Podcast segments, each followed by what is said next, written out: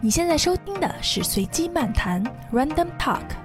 一档讨论科技创业、金融与生活的泛商业类播客。让我们一起在随机游走的市场中体会变与不变。大家好，欢迎收听随机漫谈，我是 Rachel。大家好，我是任老师。今天特别高兴，请到我们一个老朋友。我真的先后请了他三次，都用不同的话题去引诱这位老板啊。最后非常意外的，我们决定来一起聊一聊算命的话题。那么有请剑锋跟大家打个招呼。大家好，我是剑锋。剑锋先给大家简单介绍一下吧。我是个怎么讲呢？嗯，做过很多东西吧，做过互联网、游戏、区块链。反正一直算是做产品的吧，连续创业者，呃，也是一个科学的信仰者。求生欲好强。建峰老板比较客气哈，跟任老师一个学校，对吧？啊，亲师兄。我我怎么老感觉任老师年纪更大一点呢？任老师更成熟一些。对，其实也是一直是算是理工男，对吧？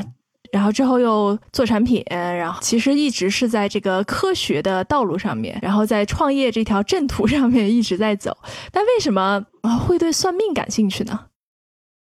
这个其实好像是从大学之后才开始感兴趣的。从小一直以来也是，呃，对科学非常感兴趣，对这个一直对这种物理啊、这个科学啊这些方面都是非常感兴趣的，一直到上了大学吧。后来就接触了很多这个古典的文学作品啊，呃，一些这个现代的这种呃玄幻小说呀，啊，然后慢慢对，慢慢的对这些这个未知的力量充满了兴趣。嗯，哎，任老师，你有对未知力量充满兴趣的阶段吗？我我我了解好像没有，我感觉好像没有，是不是？好像真的是没有，看怎么说呢？就是研究科学的人对于未知经常是有兴趣的，因为因为科学它一直的这个就是去发现新的规律嘛。哪怕你是做量化交易的，你你也是想去发现新的规律。但是这个我我印象中有一波人，他是对于这个不可知力量特别有兴趣。传统的那个所谓做科学的套路是说，这个东西我可能是未知的，但是我我想办法把它弄清楚，就是这个是走在科学体系里边的。有一波走在科学体系外边的，他的思路是这个是不可知的，然后呢，我要这个崇拜他，所所以就是有点有那么点不一样。我好像对于不可知的东西好像没没有过特别有兴趣的阶段。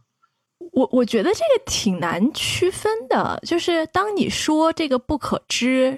当你去说别人去信仰的时候，其实你就已经把它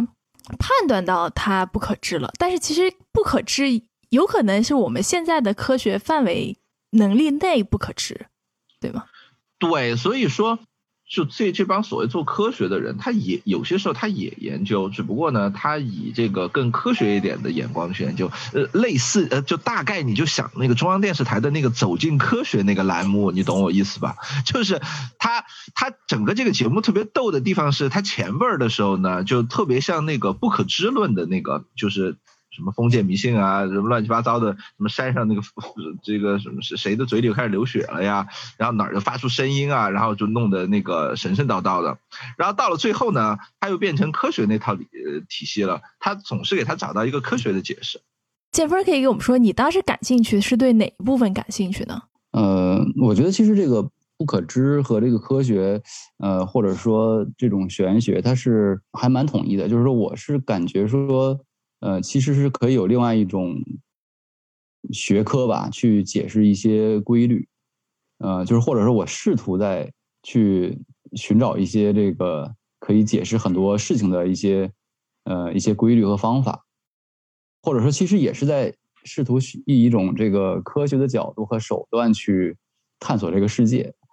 啊，我觉得可能还是说这个好奇心驱使，就是觉得说，你比如说无论是。呃，西方的星象啊，或者是东方的占卜，或者是啊，都是他在试图用某种方式去解释这个世界，所以这个事儿让我觉得很有意思。嗯，就是会去呃了解很多东西，就是比如说，先是从大面的了解吧，先是听到一些这种这个术语或者是名词，算命啊、风水啊、什么这个梅花易数啊、什么奇门遁甲呀，就是可能这个很多东西是是这个大家可能也都听说过一些啊，甚至包括什么诸葛武侯啊什么之类的这种，嗯，就是它都是一种这种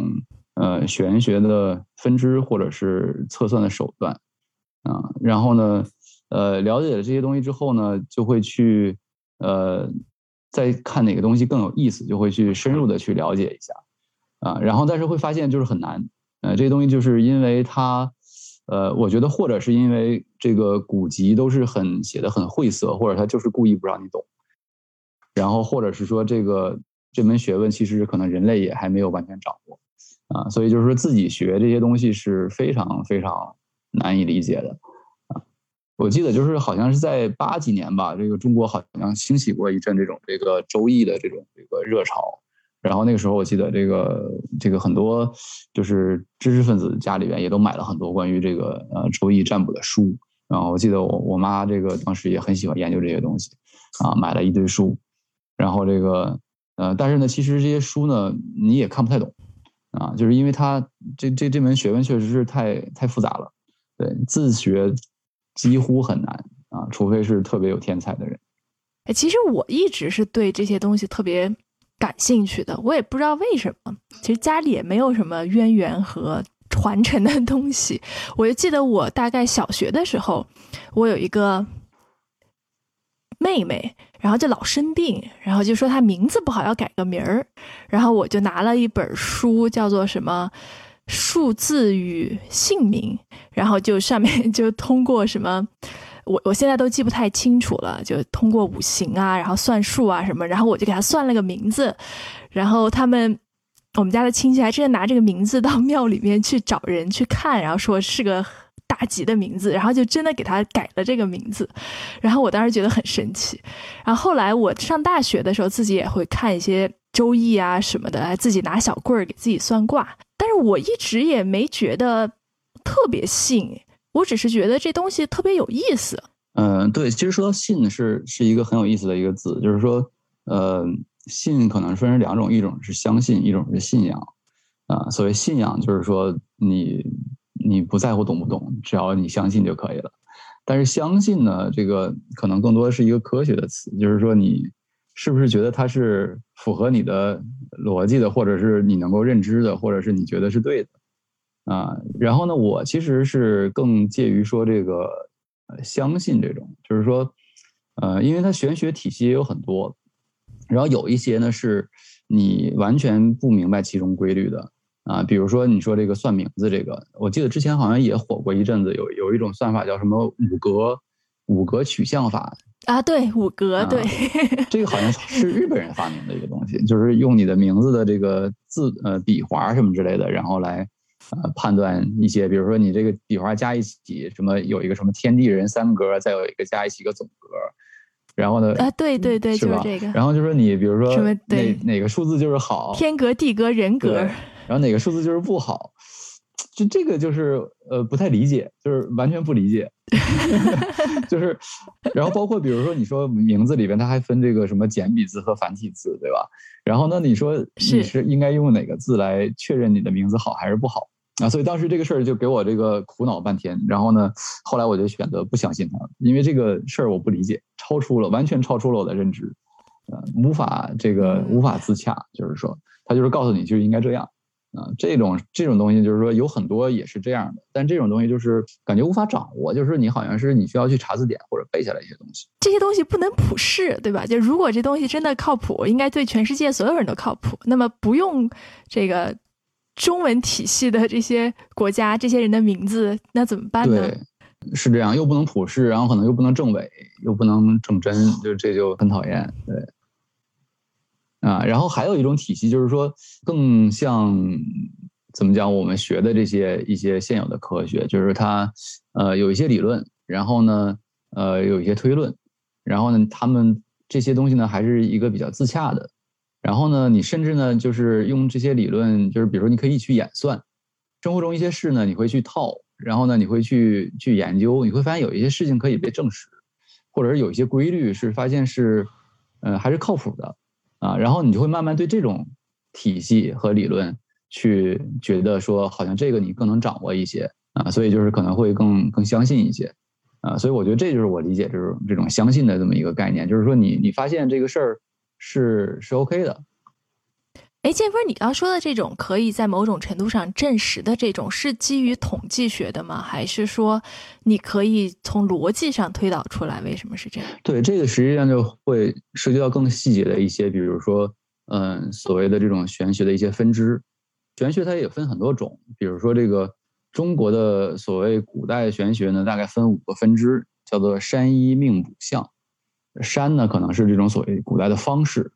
然后呢，医就是古代的大夫啊，命呢就是算命，卜就是占卜，就是摇卦呀，或者是这个起卦。然后相呢，就是看看面相或者是手相啊这种。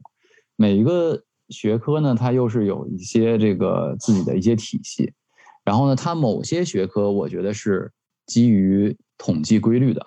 啊。然后呢，有一些学科呢，我觉得是基于这种这个数学演算或者是推理。啊，这东西都呃很有意思，嗯，比如说有一门学问叫梅花易数，这个是一个比较简单的占卜的方式，啊，当然就这个它再复杂又有什么六爻啊，什么什么文王卦呀，什么之类的这种，但是它也有很简单的方式，啊，它呢其实就是通过这种这个呃八卦，根据你这个起的卦，然后呢，并且根据这个卦的变化。然后呢，去查看这个呃几个卦象之间的五行，看这个呃主体和客体之间的关系，然后最后来判断一些一些结果啊。所以我感觉这个里边是带有推演的啊，带有这种演算的这种东西啊。这个东西呢，就是呃，我觉得还是还挺有意思的。就是说，你你基本上是感觉是可编程的这种东西。这些东西怎么能和现实生活联系在一起呢？它实际上就是一种，嗯，更古老的一个符号运算。然后呢，人们就会去想办法去把它这里边的对应的，呃，符号呢和现实生活中的一些物品或者或者一些概念啊，一些分类，然后进行对应。啊，比如说金木水火土呢，也分别对应着现实生活中的万物。那比如说这个人人分男女老少，然后它也分这个。呃，可以分成这个金木水火土，可以分成八卦，然后呢，这个呃各种行业，呃各种这个物品，啊身体的器官，呃都是可以分成这种这个阴阳分金木水火土啊，分八卦，就是它会呃有一套这种，我觉得是一个统计的规律，或者是一个这种这个规律，会把这个世间的万物呢都想办法分配到这这个。呃，几种符号里面去，然后呢，通过这些符号之间的运算呢，然后找到其中的关系，然后并且推测出一些呃可能发生的事情，所以这是我感觉说它是用的这样的一套方式。刚才 Rachel 问那个，我我有一个好奇的是，具体的操作方法，我我听明白了，他就它有不同的这个操作方法，对吧？但是像这些东西，它会解释它的这个操作方法背后的这个原因吗？就像 Rachel 说的，它。可能有几种潜理论去解释，一种理论就是就跟现在做大数据一样，说我也不知道为什么，但是统计数据就是这个样子，你就你就接受就好了。那另外一种呢是说我会有一套我的这个理论体系，你的感觉是中国以前的这套东西大概是在这三类里边的哪一个状态下的？我觉得显然不是说最最实验科学的这种这种东西。啊，因为它其实有一些东西是基于这个古人传下来的方法，或者是统计的规律。嗯，比如说我说它是一个符号运算，但是它有一些符号运算的过程，其实我是不理解为什么要这样运算的。但是这个就是说，好像呃这门学问就是说啊，就是要这样去运算。比如说，无论是说我这个呃起卦之后去怎样推演，还是说比如说我去呃什么紫微斗数啊，什么奇门遁甲啊这些东西怎么去起盘啊，那这些东西都是一个。相当于古老的学问，那这东西就是这样的。那么它为什么应该这样？这个事儿其实我不是完全理解的啊，所以这个是我没有特别完全理解的一部分。然后还有呢，就是说它的这种统计规律，说为什么这个东西代表这样的东西，这个其实也是没有完全理解。但是就是说，嗯，长期使用下来之后，发现还有一定道理。你可以理解为是它有一部分是所谓玄学的，这个是我们目前不太理解的一个东西。嗯哼，哎，其实我我觉得对这个算命啊或者玄学感兴趣的人其实很多，包括我也是。但真的自己去学，去找个师傅去学的还是挺少的。是什么契机让你觉得，哎，你得自己去学一下了呢？对，其实这个就是，呃，最开始就是因为自己会去看网上一些资料嘛，然后去看书，然后发现这个，嗯，其实看不太懂，啊，然后就是不得其门而入。嗯，后来呢，就是有一个有一个契机，就是说网上有一个呃，一直看的有一个人写的博客，然后呢讲一些他的一些这个案例什么之类的。我觉哎，我觉得他写的东西我能看懂，啊，而且还呃蛮有意思的啊，还蛮有道理的。这些理论呢是可以自洽。然后比如他写了一些案例之后呢，哎，我后来也可以用他的这个理论方法呢去去实践一些，然后发现感觉好像还挺有用的，啊，所以后来这个人就。开始去开课了，招了一些学生，我就就报名参加了，然后呢学了几门课程啊，所以这个就是大概这么的一个一个过程，就是我感觉也是有一定的机缘吧，就是说因为一直在关注这些东西，所以呃找到了呃这样的一个，当然就是说像很多这种玄学的课程，其实很多人在开。啊，尤其是开的比较多的什么梅花易数啊，什么紫微斗数啊，什么之类的奇门遁甲，就是有很多这种通用的课程是很多人在开。当然，可能每个人讲的方式方法不太一样。跟你一起去报名去学习，怎么说呢？师兄弟们都是什么样的人？对对，嗯，对，这个其实挺有意思的，就是各种各样的人，应该说我在里边，嗯，有点异类。这么说吧，里边有一些江湖的、很江湖的人，他可能本身就是靠这门生意吃饭的，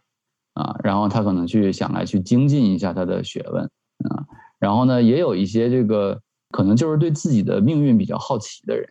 然后呢，他想要去呃找个师傅给看看，就是这种感觉，呃，顺便学一学啊。还有一些是，也有一些是像我一样对这事很好奇的，就是里边我也遇到一些师兄师弟。有着一份还很体面的工作，然后呢，有的也是做科学的，就是也是，嗯，怎么讲？就大家也都是蛮这个，呃，蛮理性的一些人，甚至里边也有什么读数学博士的什么之类的，啊，也都挺有意思的，啊，所以就是它里边很多人都有各种各样啊，当然就是里边这个大家对这个事儿的最后的学习的结果也是参差不齐这种。你学完了吗？还是说还在学习中啊？呃，学了学了几门学问吧，算是学完了。对，但是这个东西就是，嗯，所谓师傅领进门，修行在个人。嗯，其实你学完之后呢，你大概是理解了这门学问的一个体系架构，然后呢，你再去看古籍，你能够大概能看懂他在说什么。啊，就是，但是呢，就是你如果想精进的话，你还是需要自己去更多的去呃研究。去实践，反过来再去这个精进，这样才有可能。哎，所以你学的是哪个门派呀？呃，学了好几种东西，有预测的，有这种这个卜，有这种相啊。比如说这个占卜相关的呢，学过这个呃梅花易数，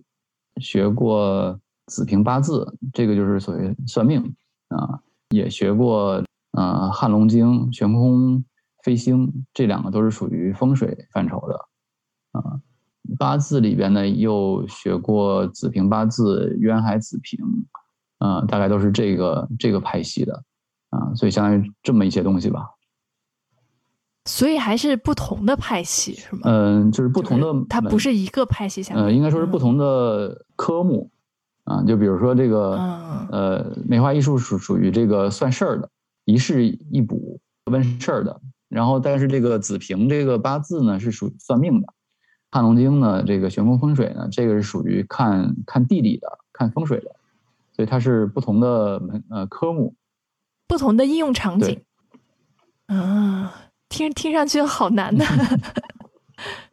所以你学完了之后，你有实际应用吗？啊，会用一些。当然，就肯定是刚学完是最感兴趣的，然后什么东西都用一下。比如说很多事儿都去都会去摇个卦呀什么之类的，或者是这个自己的这个亲戚朋友的这个什么八字的要过来看一看呐，什么名人的八字都看一看啊，买房子啊什么乱七八糟，或者给朋友的房子、朋友的办公室啊什么这都去什么看看风水啊，啊，反正这事儿还干的挺多的。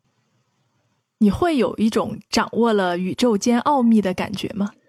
我感觉这是一个终极目标。就好像是有一些学生去了以后是想学东西去给别人用的，呃，就包括呃师兄说的有一些人他可能本来就做这个业务的，然后像师兄这种呢，可能。不是商业化的做这个，但是学完自己学完以后呢，也会想着去给别人算一算亲戚朋友什么的，或者算个名人。然后还有一些是不是其实去那个地方就是学医，主要是为了给自己看病，或者是说甚至不是为了自己给自己看病，是为了让这个呃这让师傅给自己看病的这种，就是对，就就是这么一个情况。这个里边大家的进去的目的还是蛮蛮不一样的。对，嗯，建芬你在。这自己开始学之前，你应该也找别人算过，对吧？对，但是对找别人算过，然后这个也网上也有什么算的之类的，但是大家说的都各不一样。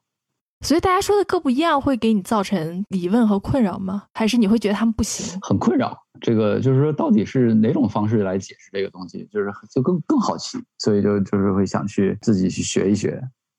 哎，那在现在你研究的这个阶段。你觉得这东西是有可能被破解的吗？有可能被完全理解的吗？还是说就没有可能？我觉得是有可能的。就像我刚才说的，很多玄学的东西，它也是基于统计的啊。然后呢，其实如果是有足够多的数据，是甚至可以改进它的一些东西。这就好像，比如说举个例子啊，其实人很多时候算的东西呢，无非是生老病死或者是贫富贵贱。那么呢，如果是把很多人的这种出生日期和死亡日期，能够去精准的得到啊，比如说过去非常非常多的人的这样的一个数据，然后呢去把它呃迭代进去，训练这个这个算法，我认为是可以精进这个这个算法，能够这个算命的方式能够去判断，比如人的寿命啊，甚至是可能是比如说可以是教会人工智能去算命啊，我觉得这个都是有可能的。嗯，那个我我们上次节目还有人不是讨论到，嘉宾也提到这个问题，就是实际上，嗯，当你去研究这些特别成功的人的时候，你你其实能从他们的生日中间发现一些规律的啊。当然，他现在讨论的可能主要是一些可解释的规律，就是在一年的某一段时间出生的人可能会更容易成功。那大家目前找到的解释可能是说。因为这段时间正好是卡在那个上学这个年纪和下一个年纪之间的，然后这波人呢，相当于他在上小学的时候，他比其他人，他他比班上的同学要稍微成熟那么半年，啊，这个可能对于他形成早期优势呃优势会会会有帮助，像这这一类的这个理由，但是，嗯，像这种能找到原因的理由，其实我们知道在大数据领域是非常少的，就是现在的这些复杂的人工智能的模型，你你。你其实绝大多数时候出来的东西，在人看来也是知其然而不知其所以然的，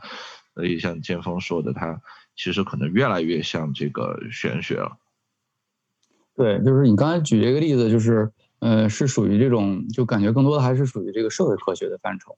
嗯，但比如说像在这个命理上讲，呃，一个人可能嗯，今天出生和明天出生就应该是完全不一样的人生。甚至可能你上一个时辰和下一个时辰也会截然不同，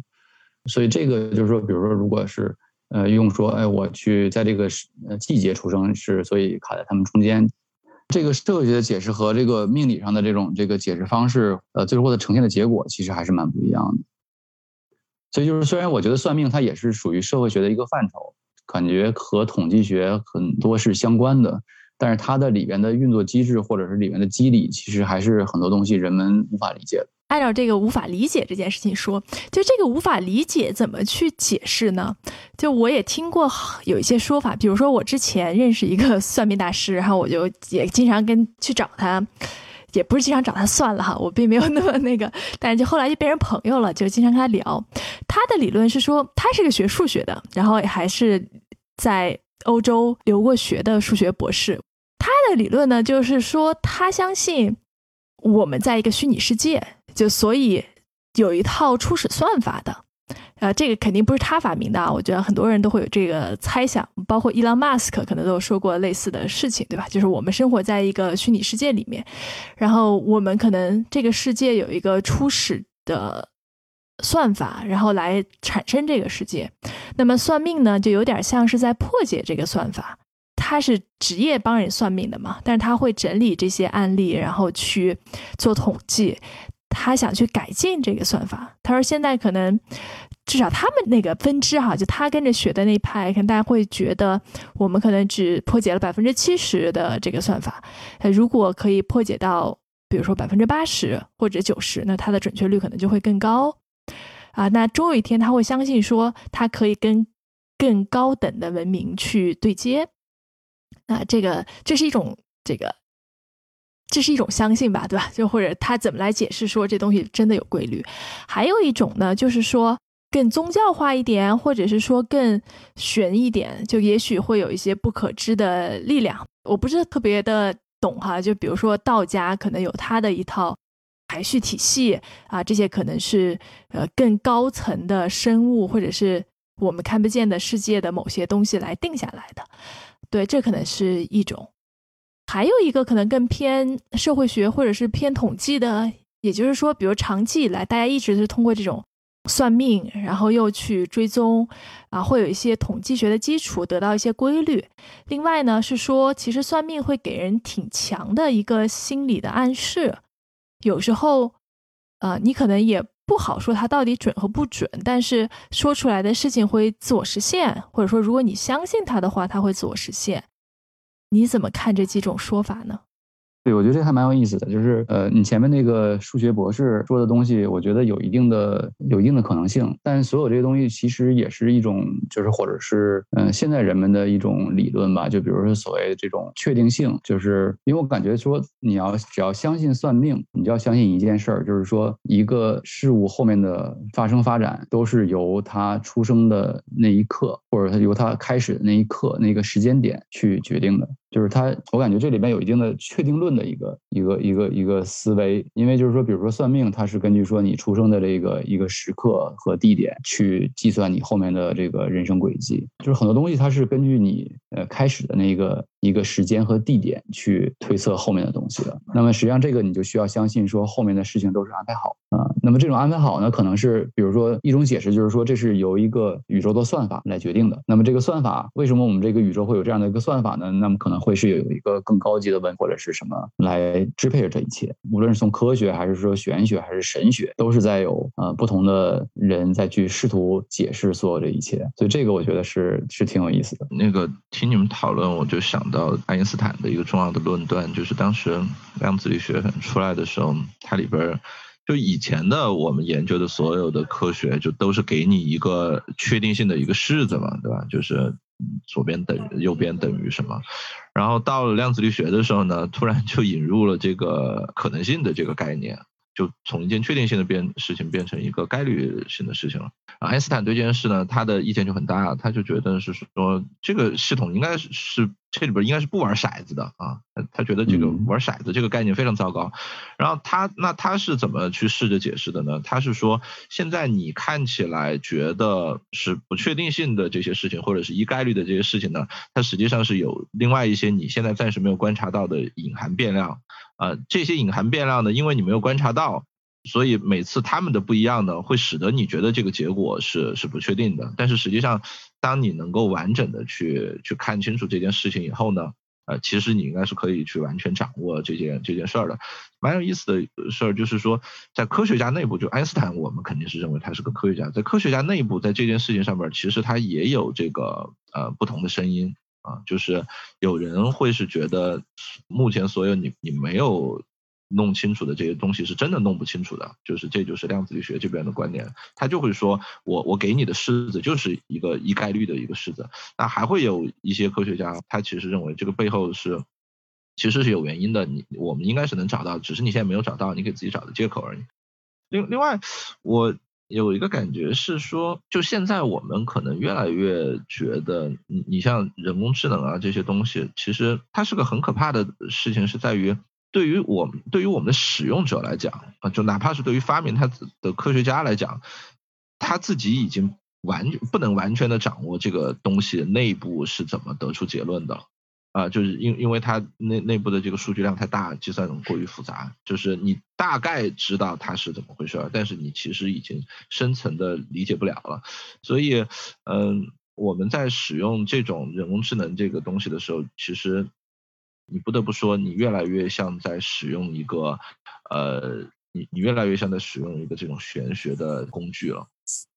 啊，就是有点好像我给了我的小朋友一个计算器，这个计算器里边呢，摁三个键，它就可以去算这个开方吧，就可以去算开方。但是如果小朋友来问我这东西是怎么回事儿，那我其实是完全无法跟他解释的，因为对于他来讲，这个概念过于复杂，所以我只能跟他说，你就这么去按就就就可以了。啊，对，我觉得你说这个计算器的解释非常像我对于目前玄学的一些感受。好像我就被告知说，你只要这样去做就就就可以了啊，然后我就去这样按一个计算器按钮，然后得出了一个结论。虽然我不知道完背后的过程是怎么样的，对，但看起来结论还可以，对吧？就是有一些计算器好像摁出来，然后这就又又回到那个玄幻小说的那个调调了。就是我觉得那个玄幻小说里边经常会有一个设定是什么呢？就是以前的世界是巨牛逼的，嗯，对吧？以前世界什么都有，以前的武功秘籍就是你你从那个山里刨出来的武功秘籍，一定比你现在去外边学的牛逼多了。嗯，就你你想想，它其实跟我们平时接触到的这个呃世界的历史其实是完全不一样的。我们接触到的世界历史都是以前人巨傻逼，现在人越来越牛逼。就是我我们能接触到这块，基本都是这样的。但是那个玄幻小说的那个世界永远是倒过来。就是你从以前那找出来的，就挖了个遗迹啊，什么一个古战场，就那那个一定是一个特特别牛逼的东西。如果是这样，那我们应该怎么来理解？就是中国以前的这些玄学是是是是是怎么这个诞生的呢？是是说以前有一些特别牛逼的外星文明发现了这个，还是真的是说中华文明以前曾经有过非非常辉煌的一个阶段，至少在那个领域里边，但后来这些东西就慢慢的就就失传了，所以导致现在这么一个状况。嗯，这个好像也是个，就是反正是个蛮大的设定吧。对，这个确确实感觉是这样的，就是玄学这边有一些科学，你是觉得它是经过人们的这种这个慢慢的经验积累。比如说风水学，其实你是能够感受到说这个，呃，第一个就是说你能感受到过去风水的技术也是在不停的进步的。然后你可以看到，比如说，嗯，在呃早期，比如唐朝时候的风水或者秦朝时候这这种风水和后面的这些风水的利用，确实是完全不一样的啊。然后呢，也在不停的演进，在进步啊。这个呢，你觉得说感觉你是一个是人类创造的东西，但比如说像呃八卦，像这个。呃，一些奇门遁甲，或者是这种比较，你就感觉像是上传下来的一些计算方式。然后他们至于为什么能够发明这样的东西，为什么可以去把世界抽象成这个样子，为什么可以有这么强的一个这么厉害的一个一个能力，或者是一个发明，你就觉得说这个完全不明白它是怎么一步一步演进的。它不是一个演进的过程，它是一个从零到一的过程，就是完全出来就是一个最大化，然后人们只能去不停的去学习它，不停的了解它的这样一个过程。那你会觉得为什么古代人会这么厉害呢？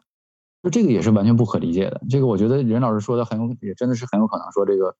呃，可能是外星人的这个文明留下的东西。就是就是人类很多，呃，在人类历史上确实也有很多人，就是大家觉得是外星，对吧？这个感觉好像都是掌握了这个人类完全不可能当时的这种环境可能掌握的东西，你就觉得说这个人肯定应该是个外星人啊，就是大概这样的一个东西。这个在算命的过程中。人们总是可能会去有一些心理暗示，或者是自我实现的这样的一个过程，感觉好像是你去观察一个事物之后，它就不一样了一样。这个这个还是蛮蛮也蛮量子力学的一个东西。就我我听说过一个解释，是说为什么古代人会比现代人要厉害，但这个也是纯猜想哈。它有一种说法是说，因为从进化学的角度上来说，我们和比如说几几万年以前的这种。呃，智人来说，智力水平应该是差不多的。就从进化的角度，呃，可能我们会聪明一些，但是不会有本质的差别。但是呢，远古的人呢，他可能更靠近大自然，就是他更接收到呃所有的信息。当然，这个信息怎么理解，这个每人不一样哈。但是相对的，就是现代人因为分工更细化，让每个人越来越异化。就现在总说一个词儿叫异化，也就是说，可能原来我们自己种食物、自己盖房子、自己去日落而出、日西而作，对吧？跟整个这个世界是融在一起的。那现在呢，我们每个人可能只做眼前的一点点事情，我们都不自己种田了，我们也不自己做饭了，我们甚至都不会自己去打扫屋子。然后每个人其实他的。能力其实是局限化的，他的思维的层次可能就不会有远古人的那么深，或者想到的事情，它的结构、它的宏大程度可能就不会像远古人的的创造力那么强，大概是这样的感觉吧。嗯，这个也有一定道理，就是相当于说古古人他离这个是自然的本源更近一些，是这种感觉是吧？嗯嗯，当然就是很多，但这话说出来是不是就就听上去就比较玄？听听起来比较神学。对对对对，这听起来就比较玄学了，更容易接受神的旨意之类的这样的一个感受。对对，或者你说接受的信息啊，对吧？那什么是信息呢？我觉得这种，在现代科学看来，所有这种不可证实也不可证伪的，就统可能统一叫做不可知论吧。我觉得其实有很大一票人都属于这种不可知论，包括我自己也是。就是我可能不能说你让我说我相信神嘛，我可能是不相信的。但是我相信说，在我们已知的科学体系之外，还有一些我们尚且不知道的东西。然后有些人可能就把它叫做神，就包括爱因斯坦，不是说他也相信有神，但他相信的神并不是某一个神，而是一套规则，对吧？就是有人会把它叫自然神或者是什么？是这个和道家所讲的所谓“道法自然”可能也有一定的道、一定的联系啊，就是认为宇宙万物是有一个规律在推动它运行的，那么道家可能管它叫道。所以，我们再拉回到这个日常生活，就是有一种说法是说，年纪越大越信命，或者是说，比如说人遇到不太顺的时候，反而会倾向于相信这些东西。你在接触了玄学之后，接触到这么多给人算命或者是来找人算命的人，你觉得有没有什么对自己的影响？是吧？对 对，呃，对，我觉得这个事儿是是有一定这样的一个一个过程的，就是说。所谓这个四十而不惑，五十而知天命嘛，呃，那么这种就是你无论是经历自自己的一些过去的事情，然后去再看自己的所谓命运吧，然后呢，或者是看别人的啊，包括看很名人的啊，这个你会发现说确实是有一些规律啊，然后呢，比如说你看自己或者别人的这种这个。呃，这种人生的这种呃高潮或者低谷，顺利或者不顺，然后呢，你其实也是似乎能从中找出一些规律啊，然后呢，你就大概能够能够解释说，哦，原来是这么回事儿啊。但是就比如说这个呃，川普和这个呃拜登竞选的这个这这段过程中，其实大家就是很多都都有各种猜测嘛，然后包括在这个玄学界，这个也是呃大家这个百家争鸣，因为其实这个。预测未来的这种这个大家关注的事情，其实是让自己成名的一个很好的机会。所以你会发现很多这种这种公众号啊，这种这个呃这种玄学家呀，他就会发表一些这个对这方的看法。然后呢，其实我自己也会去看这两个人的这个八字，然后有一些自己的判断啊。当时我是觉得说，川普和希拉里的那那次竞竞争呢，川普确实是可以赢。啊，到了这一次他和拜登这次竞争呢，他们两个的。命都不是那么好，但是川普的这一年会更不好，所以我感觉还是拜登会赢。但最后反正相当于是验证验证了我的这个一个看法，所以我还觉得挺有意思的。这么来说呢，我觉得说，呃，确实是有一定的这种信命的这样的一个感觉啊，但不是说我信命了就我就听天由命了这样的一个说，而是说我似乎发现了其中的一些规律啊，这样的一个感受。啊，对，所以外国人也是可以用这个 中国的方法算命的啊，对外国人也是可以的。对这个，对，那这这要说到说，其实老外他们可能更就是星盘这套东西，星座他们可能更用的更会更多一点。那么这两套不同的体系，他们之间有联系吗？或者你觉得他们一样吗？他们是有联系的，就是他们是我觉得是类似的，就是只不过是大家是呃认为。呃，它的动因可能不太一样。比如说星座呢，理论呢，一般会认为说人的呃这些命运啊是受这些天体运行的影响。那么这个呢，肯定是有一定的影响。然后呢，算命呢，中国的这种这个算命体系呢，它是认为所谓一命二运三风水嘛，就是说它是认为一个人会受自己的这个本命以及自己走的这个年运，然后包括呢受周围的这种地理环境的影响。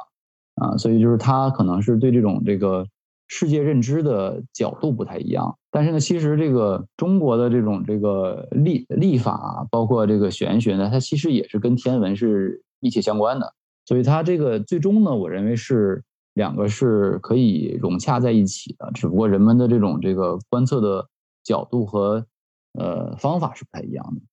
就越来越像做大数据了，就是那个反正。这个数据吧，捯饬捯饬，总能把它标准化套到这个模块里边去。然后呢，呃，这边提供一个指数，那边提供一个指数，每一个呢都不能完整的解释整件事。但是呢，如果你把它放到你的模型里边来，并且应用得当呢，总是可以提升模型效率那么一丢丢啊。我我我觉我觉得越来越走进这个科学的体系了。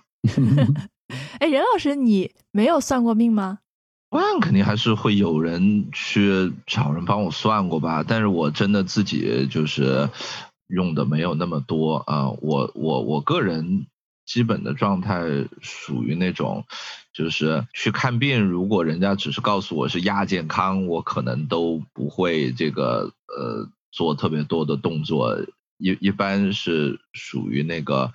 呃。就是是蔡桓公那种，就是已经是君之疾，在这个这个呃这个这这已经去哪儿了，对吧？就是一一一一般来说不是那个治胃病的那个思路，所以所以在在在算命这个问题上边，就是除非他能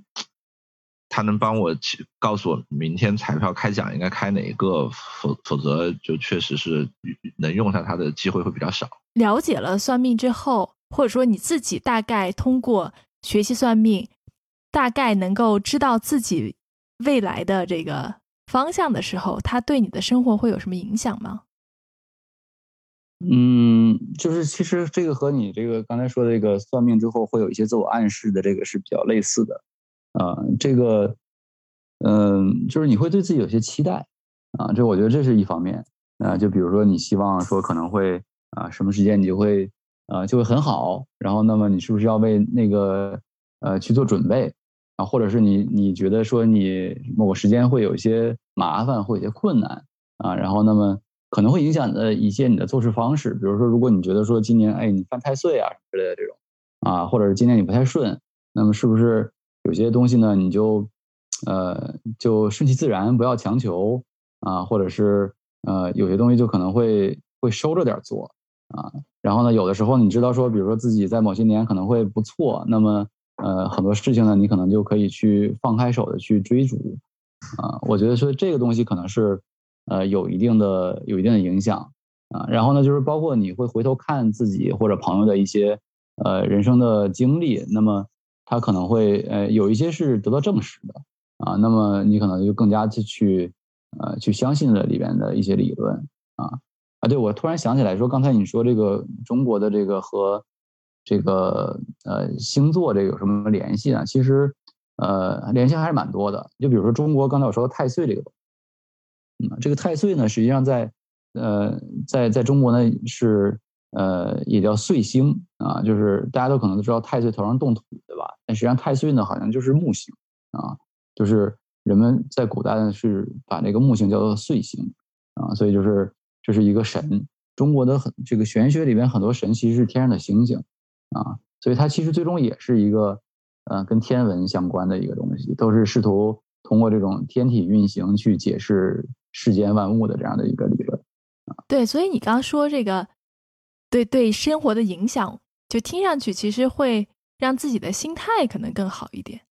对，就是确实心态会更好一些，就是你你顺利的时候，你会觉得说。哎，确实我的命就挺好的。然后，或者是你遇到不顺的时候，你可能会有一种安慰自己的方式，说啊，我这一年可能会怎么怎么样啊？可能因为什么什么原因，所以怎么怎么样。所以你会觉得说啊，原来是这么原因，而不会对很多事情就感到很计较，或者是感到很懊悔之类的东西。对我觉得这个可能更多是一种这个这个心理安慰啊。当然，就是说，其实算命呢，呃，它是也是分两种，一种是。呃，所谓的科学，还有一种呢，其实是这个心理咨询。啊，我觉得 我可以介绍一下我的这个心路历程哈。对我，我觉得我最频繁算命的时候，肯定是对未来有很多期望，但是现实并不能满足我的期望，大概是这样的一个阶段。对，就特别是创业的时候，我觉得就是状态不是很好的时候，也希望说有人能够给你一些安慰。其实这个就跟你刚刚说的，对这个心理咨询 有点像，对不对？就是其实心理咨询也有很多的流派，他会说，呃，比如说让你通过原生家庭啊，或者是什么过去啊，什么各种能够能够让你接受自己，接受你现在的状态。其实算命也是一种特别好的能够让你接受自己的方式。就当你知道这就是命里带的，对吧？或者是说，对你就比较容易接受自己。对，这是当时的那个阶段啊。然后之后的话，之后他当然你就会验证嘛，就时间一年年过去，有的准，有的不准。然后再到后来。呃，特别是到我到美国之后，我开始学学一些这个神经科学啊，然后也学一些其他的，比如说瑜伽呀、冥想啊，接触这些东西之后，其实也也也挺神叨叨的东西。但我后后来我会也不能说我不信命了，而是某种意义上来说，就是更信命了。对，就我我当你不相信自由意志的时候，其实你对很多东西就会。看的比较淡，我现在我已经有很多年没有真的去找人算命过了。第一是说我对未来没有什么预期，另外也是我觉得它不能改变任何的事情。就说白了就是那句鸡汤嘛，就活在当下，对吧？就是把每件事情做完，然后就就可以了。其实算的那个命，感觉跟自己也没有什么关系。对，一切都是在最好的时候发生的。对，对，所以现在我刚才说，我可能是一个不可知论者。一方面，我还是很尊重这些东西，而且因为我自己也也看过一些嘛，不管是易经还是还是星座这些东西，其实它都是非常的精妙的。就是你把它作为一个算法来看，我觉得都是都是很棒的。但另一方面，我也没有任何证据能够证明说它能影响你，或者说它即使它能影响你，那又怎么样呢？对，这是我现在的对算命的想法，也说的不是特别清楚。那我大概理解了，嗯，其实就是这个还是就是蛮怎么讲，蛮超然的一种想法，就是说实际上是呃，像你刚才说的，就是说算命呢，实际上是给人一种。接受自己，或者是和自己过去的呃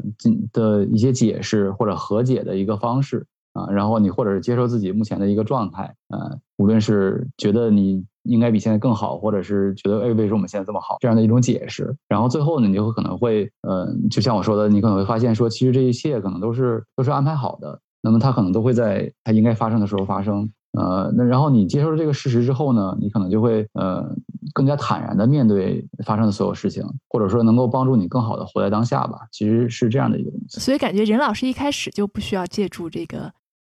算命这种方式来接受自己。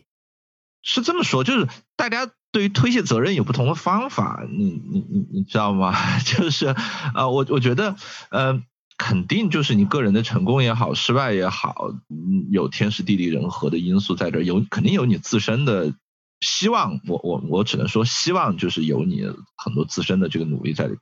但是肯定也会受到外界的非常多的这些情况的影响啊，不管是说呃是你。你你你你自己家庭的情况，还是说你后来遇到的这些事儿，你身边的这些人，所以这个东西，我可以不借助于玄学。就去抱怨他们，你你懂我意思吧？我可以说，哎，这个主要是因为今年政策不好，那个主要是因为这个我小时候的时候没有开发我的音乐天赋啊，我我我我我可我总是可以找出这个理由的，我不需要玄学，我就可以直接去怪罪他们啊，我我比较狠一点，我不觉得我自己好，我觉得这个可能是我们俩这个的区别。这这个我我并不觉得我应该就是一个特别好，嗯，特别棒，各方面都没问题的一个人。那在我在在我把这件事情就是认为是已知的情况下，那就还好啊，就没有偶像包袱嘛，啊。我感觉任老师一直是活在一个这个更高层面的一个一个一个人一个存在。不 不不，是活在泥里边的，你你懂那意思吧？就是你在泥泥里边打滚，你其实就不会有那个特别多的。哎呀，不要弄脏了，就就就没有没有那种。但我觉得这是这这个这是一种很成熟的想法，对吧？对，我可以给大家分享一个，我前两天看的有一个，这个这个人叫什么？Kagan's Stage of Adult Development，是一个哈佛的教授，他现在可能不在那里任职了。他曾经出了一个，就是说成年人发展的五个阶段，我觉得还挺有意思的。他说第一个阶段呢，就是他叫那种反应的思维，就反应脑，一般呢是在比较早的童年时期就。其实就相当于生理反应，比如说我打你一下，你就会躲；碰到火，你就会收手，大概就是这种反应。就是你的所有的行为都是基于生理反应的，这是第一个阶段。一般早期儿童是这样的。第二个阶段呢，是它叫这个自我为中心的这个阶段，就是你相信你是上帝，你是全能的，你可以做很多的事情。一般像。啊，小朋友大概，比如几岁的小朋友可能都是这样的，他觉得自己就是中心，一切事情都是因为他发生的。嗯，他说大概有百分之六的成年人其实也是这种思维，我们应该也在生活中见到过吧？有一种，比如说特别玻璃心啊这样的这样这样的人。那第三个阶段呢，就是它叫 socialized mind，就是说我们自己。自身的建立是基于在社交活动中产生的，就别人对你的评价，别人对你的眼光，来帮你铸建了自己。也就是说，你的情绪和你的生活很大的会被周围的人所影响。呃，大概有百分之五十八的成年人其实是属于第三个阶段的。那第四个阶段呢，就开始有自主意识了，它叫 self-assuring mind，就是。大概你可以有比较稳定的自我意识，知道自己是谁，啊，情绪会比较稳定，不会那么容易受到外界的干扰。这是第四个阶段。第五个阶段呢，它叫 self-transforming mind，这个阶段就特别神，就是在我看来，可能就属于那种觉悟了，或者是涅槃的那个阶段，就是你是没有自我、没有自我的，就是 egoless 啊，就是所谓。什么佛教叫小我，对吧？就是你是没有那个小我的，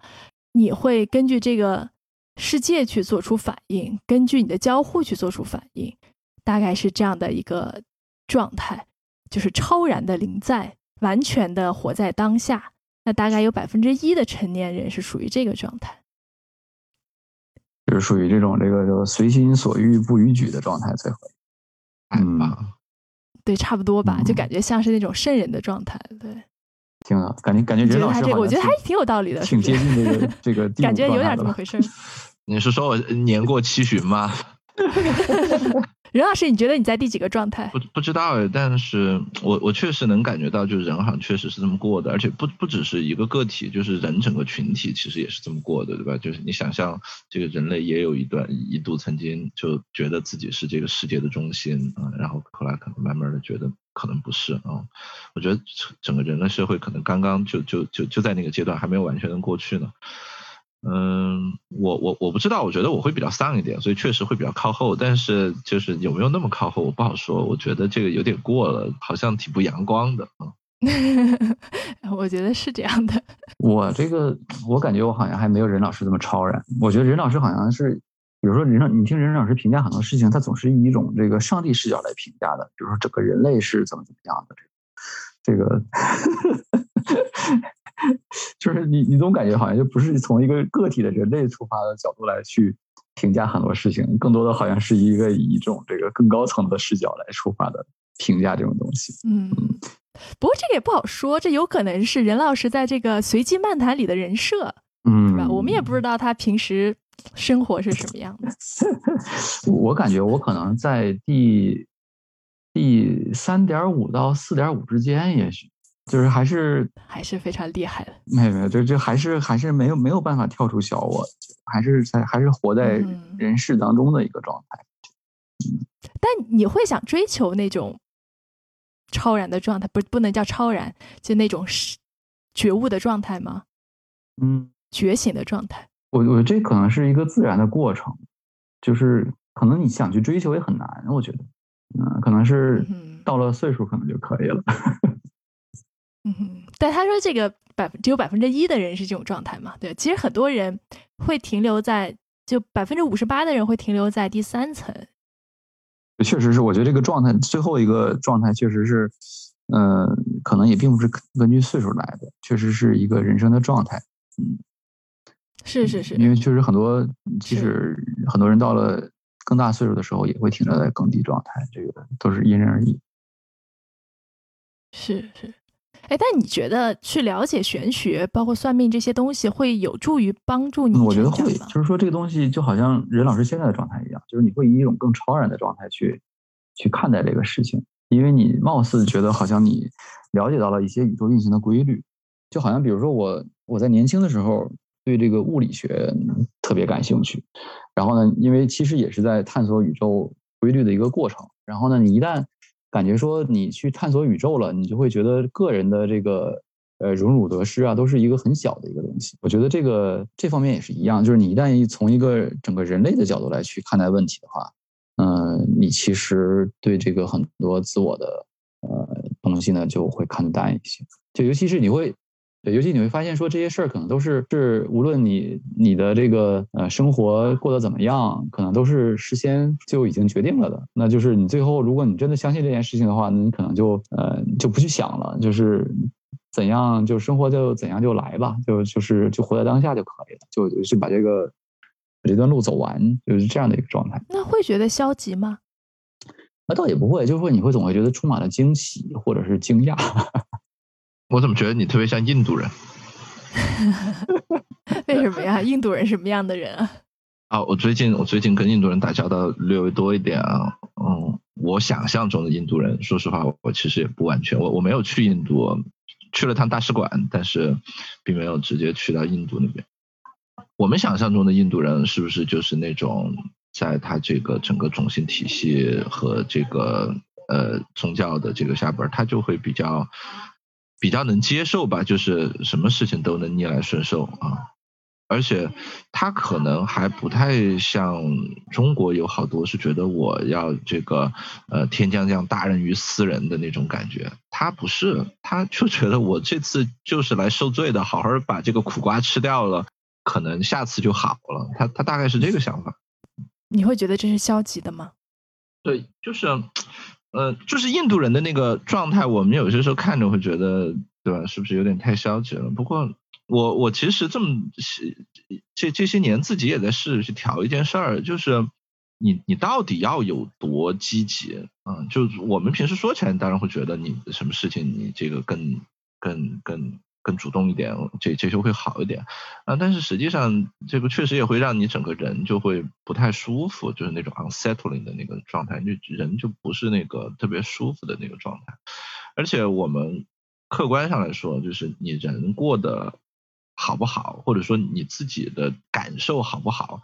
实际上跟你自己的这个绝对的，不管是财富也好，物质生活也好。这些也好，跟这个绝对的状况其实没有太大的关系，更多其实是一个是一个相对的状况。比如说，你现在中国的每一个人过得肯定都比，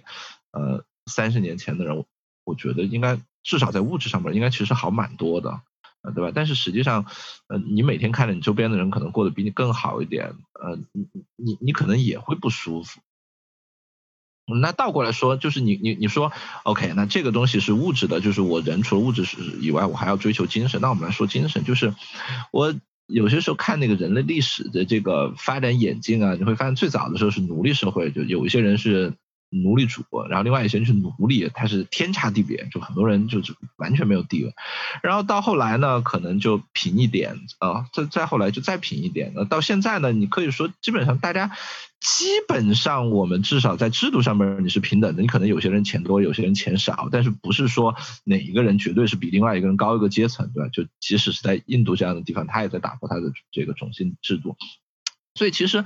你你你。除了物质方面以外，你在这个呃平等的权利啊，这种社会地位方面，实际上对于绝大多数人来讲，其实也是在慢慢往上走的啊。但是我有些时候就发现说，哎，这波这波奴隶一开始当着奴隶呢，然后后来把他们从奴隶的这个身这个身份提升到，比如说嗯农奴的身身份，或者提升到农民的身份，但他过了一些年以后，他也就不知足了。啊，他也就会希望去要更多的这个东西，嗯，所以就是你你除了物质以外，你在社会地位这些方面，你在所谓受到尊重这些方面，其实也是个呃人性不足、得陇望蜀、蹬鼻子上脸的这么一个一个一一一个情况上。那是不是我们很多时候还是得在呃？得在让自己有上进心和控制自己欲望之间去找一个平衡，因为当你太有上进心，你老想着往上往往上爬，你你今天你今天当了这个村长，明天就想当这个镇长，那你你可能一直都不太开心啊。但当然，另外一方面就是，如果你每个人都活得太丧了，可能人类就就就灭绝了。呃，所以我是一直在试着在这两。件事情中间去找到一个自己的这个平衡点，就是既不要让自己每天也挺难受的，也可能说不要太丧，就差不多丧嘛。我我觉得这个任老师这个思路很道家呀，这个这个所谓这个吾有三宝，一曰慈，二曰俭，三曰不敢为天下先。这个感觉任老师的刚才的发言里面完全体现了这样一种这种心态。就读书读的少，所以就是都得都都这个不不像你这个一说就直接给我归类了，就是属于那种君子无为而无不为的那种状态了。这个最后，其实我在提纲里还列了一下，就是怎么看这个算命产业这个事情。建芬，你的观察是什么样的？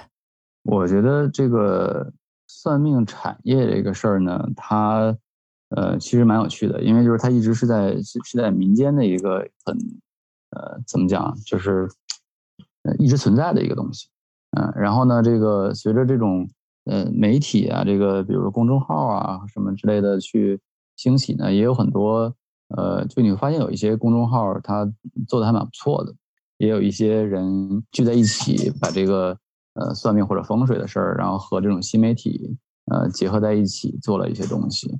啊，当然就是这个可能也跟国家政策也有很多关系吧，啊，所以就是，呃，它这个也也是有些敏感的啊，嗯，但是呢，这个产业呢，我认为是还是有新旧两种方方式，或者是新旧两种势力的感觉，就是一种就是这种传统的这种这个这种势力，可能有些人就是靠这吃饭的，还有一种呢，就是可能是，呃，我觉得我其实是是属于跟传统的还是非常不一样的，就是我也不靠它吃饭。然后呢，我就是对他感兴趣，作为一个研究，作为一个个人爱好一个东西啊。然后呢，当然还有一些呢，就是说他靠他吃饭的方式不太一样，比如说他是用一些呃更高科技的这个或者新媒体的方式去去做这个产业啊。然后甚至好像这个我记得新加坡还是什么公司呢，有这种这个算命的公司呃都上市了，对吧？就是它这个，呃，也是也是蛮有意思的啊，就是，嗯，所以说这个产业呢，包括你看国外的这种，比如说 YouTube 上很多 UP 主，他是讲这个，呃，讲星座的啊，这个也是蛮蛮多的。所以说这个东西它随着这种新的这种这个科技媒体的发展呢，它是在不停的演进啊。当然就是还有很多传统的先生师傅们，他是还是在这种。啊，比较传统的方式在运作，啊，所以这个事儿还挺有意思的，感觉还是挺有生命力的一个东西。嗯，哎，你觉得以后会推出来，比如说 AI 算命啊这种服务吗？现在现在是不是已经有了？不是，你现在去做那个基因检测，不就是 AI 算命吗？嗯，对，这个还是挺有道理的。这个就更更结合你的这个这个这个身体的一些，这个信息是不是还更多，数据更多？嗯，对。就是其实 AI 算命，我一直在考虑，说我这个以后可能是这个退休之后，可能就希望致力于这个方向。嗯，但是这个东西它有一些呃有一些困难，就是它就是和 AI 面临的一些困难是类似的，就是你可能数据量这个事儿是一个问题。因为就比如说，如果你想通过这个人的生日去算人的后面的人生走向，那么你其实需要非常大的数据量去验证这个。是，而且很难量化。但是这个数据量一般，然后这种数据一般你还拿不到。嗯，是。最终这个我感觉这个呃学了这个呃玄学之后，对我自己的影响其实呃就是会更加呃对自己的人生活世界。有一些新的看法，这个我觉得还是蛮有趣的一个东西。哎，那对我在最后问个小问题：你们家里人都支持你学这个吗？还行吧，反正就作为一个兴趣爱好呗。就是觉得这个你别不要整的那么那么那么神神叨叨的就可以。哎，你会有心理负担吗？比如作为一个理工男，然后会怕别人说自己神神叨叨之类的？呃，这倒不会，我觉得，嗯，因为我觉得这是属于一个这个已经到第四个阶段了，唱歌跳舞一样。对，我觉得这是个特长。不，这个我觉得我其实还是处在第三个阶段，就是还有一些 ego，因为我觉得这个这属于一个特长。也许再过一段时间，我就不 care 别人怎么讲。我最后有一个小问题啊，嗯，我因为我心里一直觉得，就是咱们这种中式的这个老手艺，跟这个西西式的，比如说用个水晶球啊，或者是看个星座啊什么的，在在我看来，其实他们俩差不多啊，那很像。是是很像对吧？但是我我觉得在女生看来其实挺不一样的，所以我我就想特别想问 Rachel 是不是这样子？就是你会不会觉得这俩东西特别不一样？就是你你在今天讨论算命的时候，会不会觉得嗯，比如说女生看个星象杂志，跟这个中式的报本易经或者拿个那个那个就是那个什么盘子在那儿，完全是两码事儿？不会啊，就我觉得它这就是差不多，基本上就是一回事儿，但是。这可能是说，就是因为西方文化对，就过去几十年可能对中国的影响会比较大，像很多什么星座运势都会登在时尚杂志里面，对吧？我觉得它可能在传播或者是在市场上面做的比较好。但现在其实传统文化的风潮还是很明显的，大家都在鼓励去看传统文化，所以我觉得中式的东西可能在近几年会，特别是在国内哈，我觉得会。更受欢迎一些。那我们今天就到这儿，谢谢建峰做客我们的节目。以后有什么想聊的话题，再来做客。对呀，终于能够和任老师和这个 Rachel 一起这个沟通这么高大上。对，今天话题特别高大上。对，我们重申一下啊，都还是这个科学视角。就其实我们在讨论一种科学，嗯，可能是人类还没有完全掌握的一个学问。或者说，我们还是希望说以科学的视角来讨论这件事情。对对。啊，也许我们今天讨论肯定不能真正说清楚什么东西，但是也是给大家一些啊不一样的视角。那好吧，再次谢谢建芬，感谢大家收听本期的随机漫谈，我们下回见，拜拜。嗯，拜拜拜拜。感谢收听随机漫谈，这里公布一个消息，我们决定开通听友群了。在微信搜索 “random talk” 随机漫谈，可以找到我们的公众号，在底部菜单栏点击听友群，或者直接回复加群，就可以获得小助手二维码，加他为好友，他会拉你入群哦。期待和大家一起交流。